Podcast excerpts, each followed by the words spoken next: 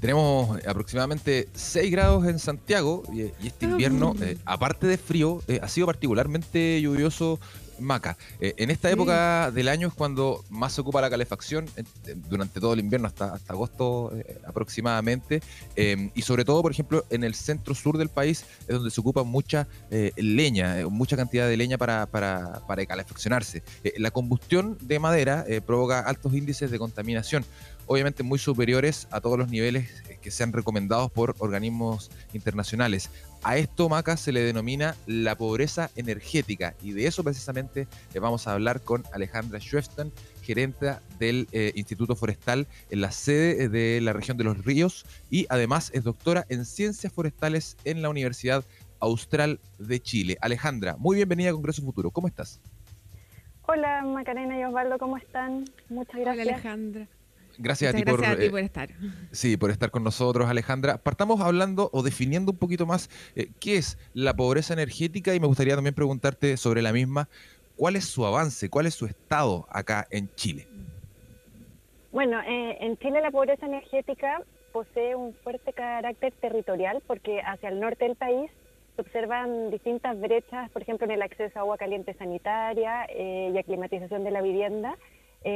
pero en la zona sur del país eh, está principalmente asociado a la necesidad de calefacción, como comentaban ustedes. Eh, en los grandes centros urbanos los precios de la energía provocan un alto gasto en los hogares eh, y además sucede que debido a la alta demanda que hay en la zona sur para leña, se usa mucho leña húmeda y de mala calidad que finalmente provoca altos niveles de contaminación tanto en el exterior como en el interior de las viviendas con los problemas asociados a esto en términos generales, la mala calidad de las viviendas en nuestro país genera condiciones que, muchas veces pueden poner en riesgo eh, la salud de las personas.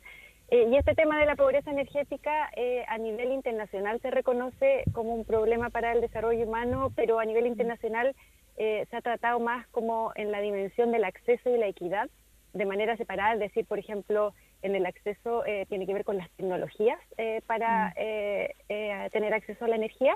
y en la equidad que tiene que ver con esto que les comentaba del gasto o de los precios de la energía. Pero nuestro caso en Chile es distinto y requiere de, un acercamiento integral de, de, esta problemática que no solo considera el acceso y la equidad en forma conjunta, sino que también considera la calidad de los combustibles que estamos la seguridad de estos combustibles, el hecho de que sean o no sean contaminantes y además esto tiene una pertinencia territorial, como les comentaba, porque eh, eh, es distinta la problemática del norte, la problemática de la zona centro, a la del sur. Entonces, en cada zona la pobreza energética se manifiesta de distintas maneras. Eh, y, se ha trabajado en estos últimos años bastante a través de, de, la red de pobreza energética en una definición de pobreza energética que no había para Chile eh, la red de pobreza energética eh, agrupa distintos eh, actores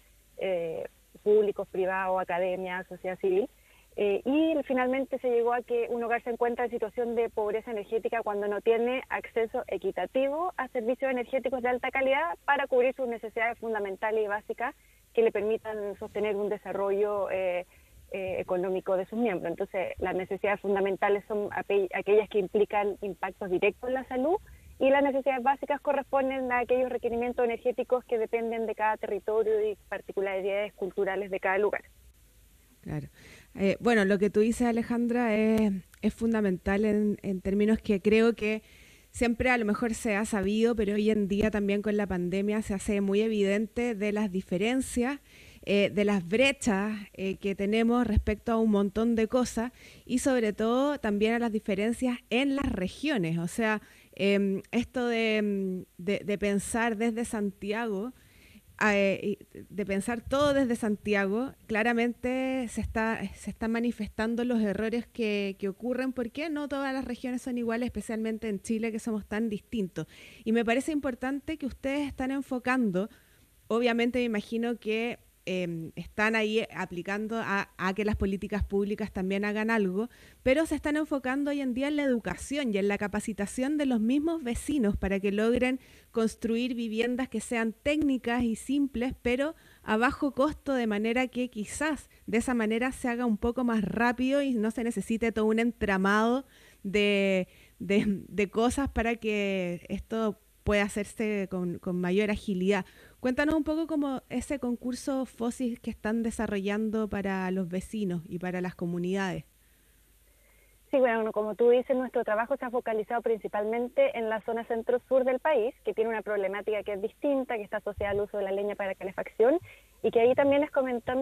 es importante comentar que la leña se usa de manera transversal en todos los niveles de ingreso. De hecho, en la mayoría de las ciudades de la zona centro-sur supera el 90% de los hogares que usan leña, eh, y además más del 80% del consumo de energía de los hogares corresponde solo a calefacción, entonces es un aspecto que es muy relevante de abordar y, todos los estudios previos, no solo de Infor, sino que hay una cantidad de estudios que muestran que hay un potencial importante para eh, reducir este problema de, la pobreza energética mejorando la aislación de las viviendas. ¿Por qué? Porque es la causa de fondo de que tengamos que necesitar tanta energía para calefaccionarnos. Nosotros en nuestro país usamos tres veces la cantidad de energía que en otros países que un clima más frío, eh, porque tenemos viviendas que no tienen la adecuada aislación, eh, y la adecuada hermeticidad, que en el fondo pierden mucho del calor que genera el sistema de calefacción. Eh, esto porque, bueno, porque nuestras normativas técnicas se han ido implementando y han ido cada vez eh, mejorando más y, haciendo, y teniendo mayores requerimientos de, de, aislación y de hermeticidad, pero se, son relativamente nuevas. Partimos del 2000, luego una segunda etapa del 2007, ahora tenemos los planes de descontaminación atmosférica que implican mayores requerimientos de aislación pero, pero muchas de las viviendas fueron construidas antes de esto, entonces no cumplen con ningún estándar, más del 80% en, algunas ciudades como Valdivia, y eso es lo que tenemos que abordar y eso es un gran desafío porque son viviendas eh, ya construidas, antiguas, que, que, hay que intervenir. Entonces, eh, nuestro trabajo eh, se había enfocado hasta el momento en generar información para apoyar la política pública y para que también apoyar a los mismos usuarios en que puedan hacer mejoras en sus viviendas. Pero ahora a través de este proyecto Innova Fosis que, no, que comentas tú, vamos a tener la posibilidad de realmente implementar estas mejoras con los vecinos. De dos barrios de Valdivia a modo piloto, que son barrios donde antes ya hicimos eh, trabajo de levantamiento de información, de generar soluciones técnicas, pero no habíamos tenido la oportunidad realmente de implementar las soluciones. Entonces esto es una tremenda oportunidad de probar soluciones de bajo costo, también de capacitar a la gente, de trabajar con ellos para que ellos mismos puedan masificar estas soluciones eh, en su barrio y en su comunidad. Entonces, eh, tenemos ahora, estamos partiendo con esta iniciativa, recién, eh, esta, esta semana que recién pasó, partió oficialmente el proyecto que dura 10 meses y que nos va a permitir trabajar, como te decía, en capacitar, en aspectos técnicos, en, en también generar líderes locales para poder luego masificar lo que aprendan en este proceso eh, hacer, implementar las mejoras y luego hacer también un proceso de seguimiento con ellos para que realmente ver cuál ha sido el impacto en términos de ahorro, en términos de mejorar el confort y la, habitabilidad de sus viviendas. Así que estamos muy contentos de, poder eh, desarrollar este proyecto en conjunto con FOSI y también con el Ministerio de Energía. Estamos conversando con Alejandra Chuestan, gerente del Instituto Forestal con sede en la región de los ríos. Eh, Alejandra, parece ser entonces que eh, lo primero que hay que hacer es eh, fijarse en la aislación de las viviendas porque de esa manera podemos ahorrar quizás combustible o energía a la hora de calefaccionar. Y quería preguntarte por este, este proyecto que estabas hablando tú de estos barrios en Valdivia porque ustedes comenzaron haciendo un mapa de calor de las distintas zonas. y quiero preguntarte qué tan importante es también generar este tipo de datos porque los barrios eh, o los sectores de una ciudad no tienen las mismas características. Algunos, por ejemplo, pueden recibir más viento, otros pueden estar más expuestos al frío o más cerca quizás de eh, alguna cúspide de algún cerro, alguna montaña, qué sé yo. Y eso puede eh, también ir variando las condiciones de cada casa. ¿Qué tan importante es saber em, sectorizadamente los datos de cada barrio, de cada sector de una ciudad para poder implementar esto? ¿Y en qué consiste también em, esta capacitación que le van a hacer a los vecinos en Valdivia? Como tú dices, porque, me imagino que depende depende mucho del sector. Depende, por ejemplo, no sé, al, sector A se le debe enseñar una manera de calefaccionar o de aislar y al sector B se le debe enseñar otra dependiendo de las características eh, topográficas del sector, ¿no? Sí, una cosa son las características eh, que, de topográficas que pueden eh, incidir en las concentraciones, en que se concentre más o menos el material particulado que se genera por, por la combustión de la leña, pero eh, lo, lo, que más influye eh, son las diferencias, por ejemplo, en las tipologías de las viviendas, los sistemas constructivos, en los perfiles de los usuarios, tanto a nivel socioeconómico como en los patrones de uso de la energía. Entonces, eh, es importante que eh, entender que las soluciones no son soluciones tipo, porque cada familia va a tener necesidades distintas, va a usar la energía de forma distinta, va a tener un tipo de vivienda que, es distinta también y que requiere de eh, distintas intervenciones para poder mejorar y tiene también distintas prioridades porque muchas veces no se puede hacer todo de una sola de ellas, hay que priorizar y armar una estrategia también de, corto y mediano plazo. Entonces, eh, para nosotros Mapa Técnico fue muy importante porque nos permitió levantar también estas particularidades. Habíamos identificado también en todos nuestros estudios previos que que un tema importante por el que no se avanzaba en el mejoramiento técnico de las viviendas era la falta de información.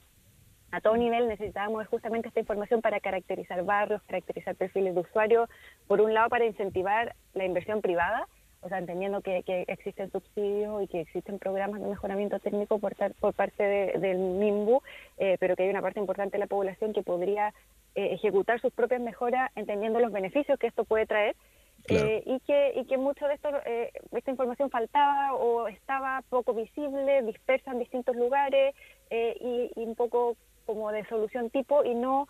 como te comentaba, con soluciones específicas. Entonces, eso fue también nuestro incentivo para desarrollar esta plataforma que se llama Mapa Térmico, que, donde las personas entran y pueden pinchar su vivienda y encontrar información específica, primero eh, del diagnóstico, de cuál es la situación actual de su vivienda en términos de eficiencia energética, porque volamos con drones, con cámaras termográficas, que son cámaras que, que te marcan con distintos colores eh, la temperatura de los techos y con eso uno puede ver de una forma muy gráfica y muy didáctica por dónde está perdiendo calor la vivienda. Entonces puede de una forma muy gráfica entender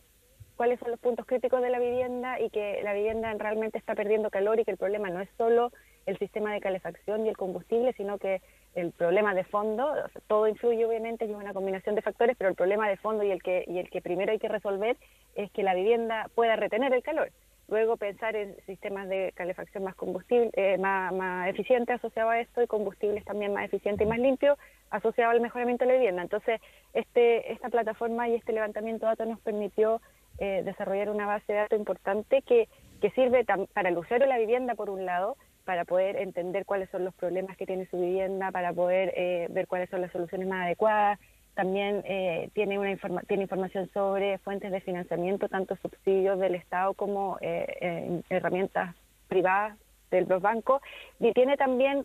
hace un contacto entre los usuarios y las empresas y profesionales que están eh, vinculado a la eficiencia energética. Entonces, eso también era otro tema interesante, poder empezar a potenciar el mercado de la eficiencia energética, que haya más empresas capacitadas, más profesionales capacitados para poder masificar eh, el mejoramiento técnico de vivienda existente, entendiendo que la vivienda nueva ya se abordó con las nuevas normativas que, que, que sí establecen eh, requerimientos más exigentes y también eh, genera una base de datos interesante para las instituciones públicas, que también tienen acceso a esta información y con esto también pueden focalizar las políticas, hacer seguimiento luego de los impactos, que era esto que, hablábamos, que las soluciones no son las mismas en cada lugar, entonces teniendo esta información disponible para los distintos barrios de una ciudad, eh, las instituciones públicas pueden focalizar mejor sus programas, ver dónde van a tener mayor impacto, dónde hay tales o cuáles necesidades. Eh, perfecto. ¿Cuál es el, futuro de este proyecto? Es decir, bueno, yo sé, están recién empezando este programa piloto, pero me imagino que con todo lo que tú estás diciendo y em, más todos estos datos que se van a recabar y todo, también es importante, me imagino, debe, debe haber un plan también de educación cultural, porque también, especialmente del centro al sur del país, eh, estamos todos muy acostumbrados a, usar la leña. Es como de dónde más voy a, cómo más me voy a temperar. Es como todo un cambio también de, paradigma y de forma de ser y de entender un poco de otra manera las cosas. Entonces uno, uno está este plan piloto y luego me imagino que tienen otros planes y, y alguna perspectiva como más amplia para poder desarrollar esto en algunos otros lugares del país. No sé si, si los tienen o no. Sí, el, bueno, el proyecto, el Innova Fósil que comentábamos al principio, está recién partiendo, pero el eh, Mapa Térmico, que es esta plataforma de información, eh, ya terminó en su fase piloto al menos, donde abordamos algunos 16 barrios de la ciudad de Valdivia y armamos todo este modelo de datos y esta plataforma que, que hoy ya está funcionando, eh, como te digo, de manera piloto, pero eh, que a futuro y pronto debiésemos empezar a, cargar información para toda la región y para otras regiones y para otras ciudades porque esto se diseñó de manera de que luego sea un prototipo para Valdivia que después pueda replicarse en todas las ciudades de la zona centro-sur de Chile. Y fue un trabajo coordinado con muchas instituciones. Esto fue financiado por Corfo, el piloto, pero se trabajó con el MIMBU, se trabajó con el Ministerio de Energía, se trabajó con el Ministerio de Medio Ambiente, con la Cámara Chilena de la Construcción, con distintas universidades y centros de estudio. Entonces, eh, tenemos ahí un equipo de actores que, se coordinaron para desarrollar esta iniciativa y que la idea ahora es empezar a replicarla en otras ciudades para tener esta información, levantar esta información para varias regiones eh, y para que quede disponible, como tú dices, para, eh, política pública, para educación de los mismos usuarios. Ahora, en términos de, educación de los usuarios, tú decías como cambio de paradigma en el uso de la energía. Mm. Hay, hay varios temas, eh, pero un tema importante es que si la leña si se usa de forma sustentable se puede usar si usamos poca leña en equipos de calefacción eficientes y leña seca y de buena calidad, no hay problema con la leña. Por eso que nosotros lo que siempre decimos, claro, vemos como que el problema de la contaminación fuera de la leña y es una cantidad de factores los que son una cantidad de como nosotros lo usamos en, realidad. Claro, y si nosotros usamos poca leña, leña seca, equipos de calefacción eficiente, no hay problema. En otros países la, la leña, la biomasa se usa mucho y la biomasa también tiene un potencial importante de energía renovable, eh, eh, una, energético local, entonces eh, tiene también eh, bajo impacto ambiental en comparación con los combustibles fósiles, entonces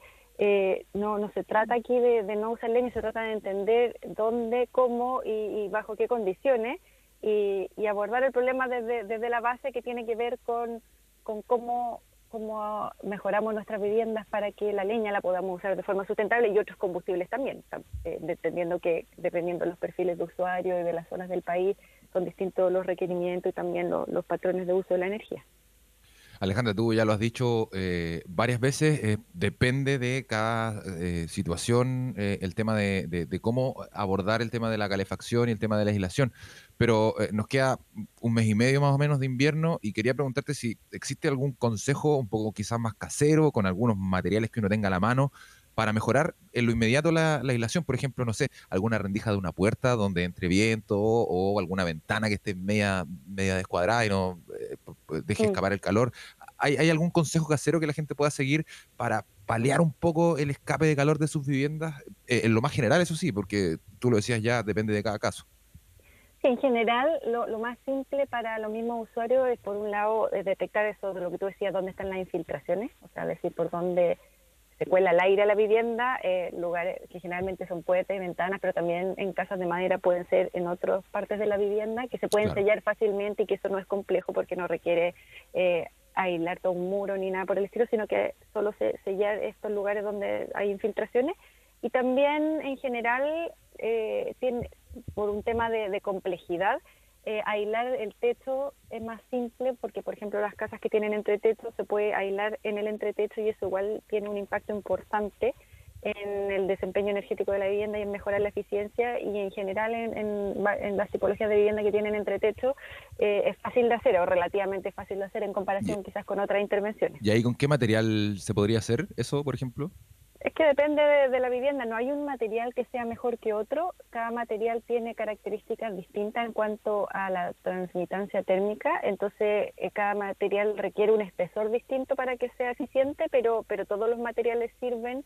eh, para desarrollar una, una aislación térmica adecuada. Entonces ahí va a depender de las preferencias de, de las personas, de lo que tengan accesible, de los precios, eh, obviamente hay materiales que tienen menor impacto ambiental que otros, que pues, hoy en día ya hay mucho material en base a residuos, eh, materiales en base a, elementos reciclados, que además de aislar tienen esta particularidad de que eh, tienen menor impacto ambiental en su fabricación.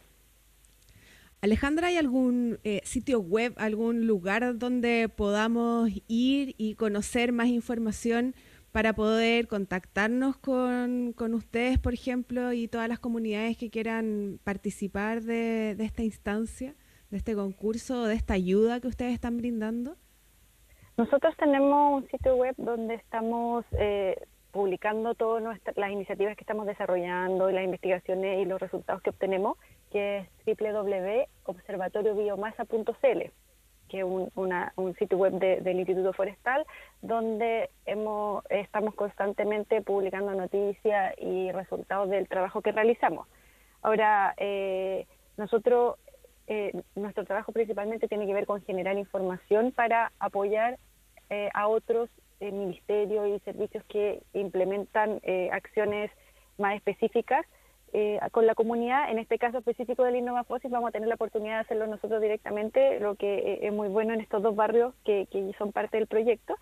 Eh, pero en general tenemos muchísima información tanto para los usuarios de la vivienda como para los servicios públicos, para las empresas y en www.mapatermico.cl que es esta plataforma donde que todavía está de, de forma piloto que estamos prontos a lanzar y que es donde vamos a tener la información al menos de los barrios piloto y que luego esperamos ir cargando con otras ciudades y con otras regiones del país. Eso, perfecto. Muchas gracias Alejandra, Alejandra Schweftan, de gerenta del Instituto, del Instituto Forestal de Región de los Ríos y además doctora en Ciencias Forestales de la Universidad Austral de Chile. Muchas gracias por estar esta mañana de domingo aquí en Congreso Futuro. Muchas gracias a ustedes. Gracias Alejandra, que estés bien. Gracias. Estás en Congreso Futuro, en Cooperativa.